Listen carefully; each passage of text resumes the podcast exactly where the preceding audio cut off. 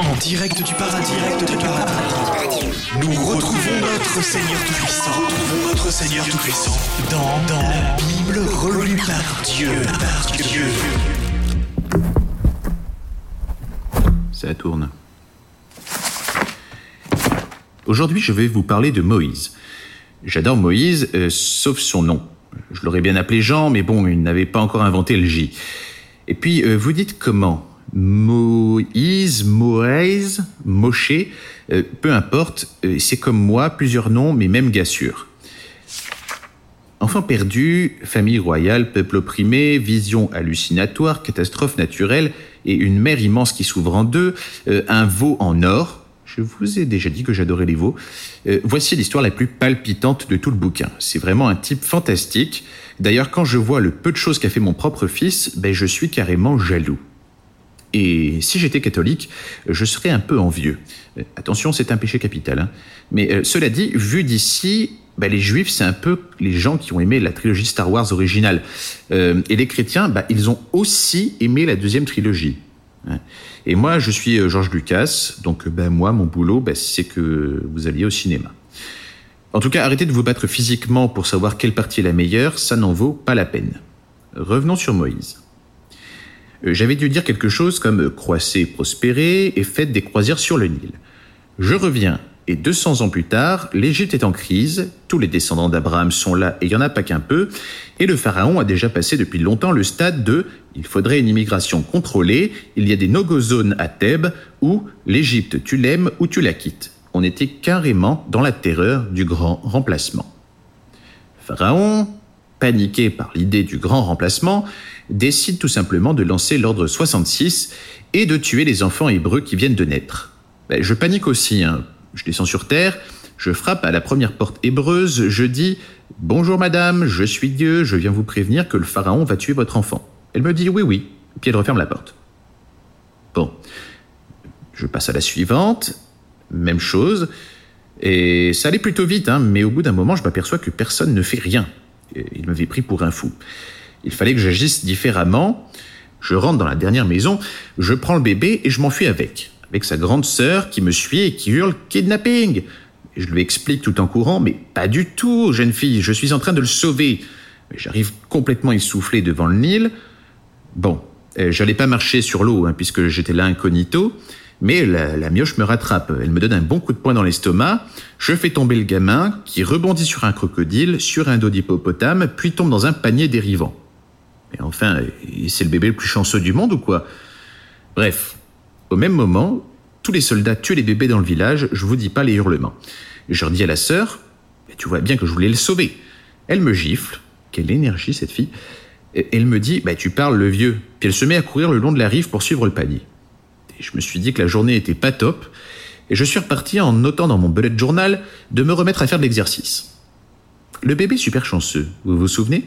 Eh bien, le panier s'est échoué dans le morceau de rivière qui passe dans le palais royal. Et la famille de Pharaon l'a trouvé trop mimi. Ils l'ont gardé et puis ils l'ont appelé Moïse.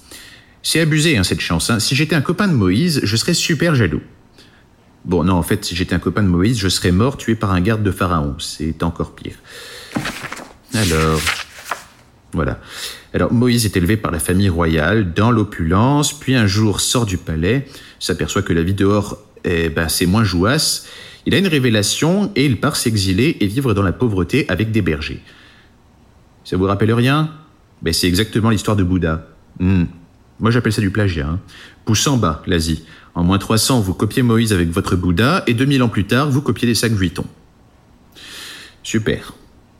Moïse, plus tard, va avoir un message de Dieu dans un buisson ardent. Bouddha va avoir l'illumination en méditant sous un figuier. Buisson, figuier, ardent, illumination, c'est du plagiat.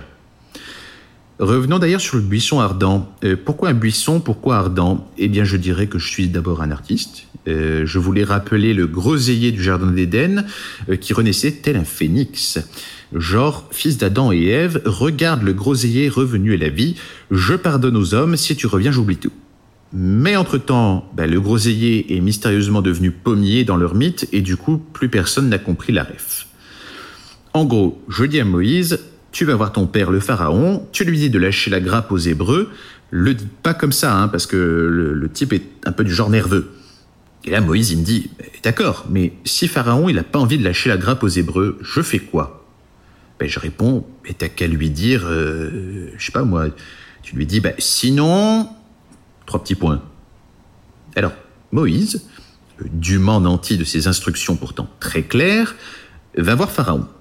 Comme prévu, Pharaon dit non, alors Moïse dit Sinon. Et alors là, truc totalement pas prévu, Pharaon dit alors sinon quoi, Moïse? Tu vas faire quoi? Et là, je ne sais pas ce qui a pris Moïse. Hein. Il a complètement dévié du plan initial et il est parti en impro total. Il a dit Sinon, Dieu abattrait sa colère sur vous sous la forme de dix catastrophes qui vont anéantir l'Égypte. Simple. J'étais là, je le regardais de là-haut devant ma télé et je disais Mais non, non, Moïse, non Je déteste les catastrophes. Et voilà que je devais en livrer dix. Il n'aurait pas pu dire sept comme les sept nains. Non, dix. Merci Moïse le bébé chanceux. Pourquoi pas dix mille par entier Ça commençait un peu à me saouler cette histoire.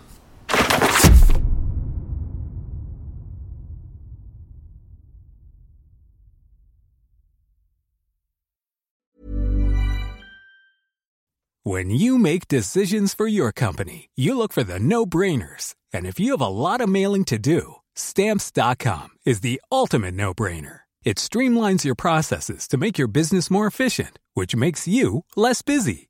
Mail checks, invoices, legal documents, and everything you need to keep your business running with Stamps.com. Seamlessly connect with every major marketplace and shopping cart. Schedule package pickups and see your cheapest and fastest shipping options from different carriers with rates up to 89% off USPS and UPS rates. And with the Stamps.com mobile app, you can take care of mailing and shipping wherever you are. Make the same no-brainer decision as over 1 million other businesses with Stamps.com. Sign up with Code PROGRAM for a four-week trial, plus free postage and a free digital scale. No long-term commitments or contracts. That's Stamps.com. Code PROGRAM.